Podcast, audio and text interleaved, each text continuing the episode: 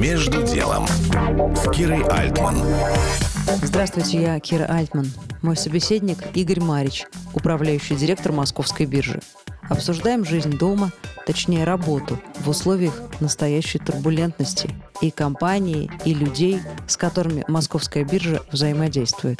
У нас больше 17 миллионов клиентов, естественно, для них это тоже а, большие вызовы и потрясение, то, что сейчас происходит. Это вопрос доступа к инструментам, вопрос э, ценообразования, потерь. И настоящая неопределенность, когда планов просто нет, а нужно или хочется поддерживать позитивный настрой. Во всяком случае, он эффективнее, чем отчаяние. Не знаю, скорее это рассматриваешь как просто ту задачу, которую надо решить а не повод для того, чтобы там, сильно попереживать. Тут э, не знаю, насколько можно все же обеспечить позитивный настрой, но э, неопределенность она действительно колоссальная для всех, э, но это означает, что ты просто должен быть еще более гибким, чем всегда.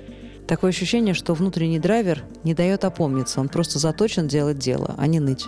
Да, это, да, это, это, на мой взгляд, как раз хорошо, когда ты не успеваешь слишком сильно э, загружаться. Настолько все кругом сложное, неопределенное, ну и, в общем, не всегда позитивное. Если говорить про э, компанию, про московскую биржу, то, ну, группу компаний, да, нашу, то, мне кажется, тут, в общем, все или большинство в таком режиме э, живут и с таким, в общем, ну, драйвом и готовностью много и продуктивно работать.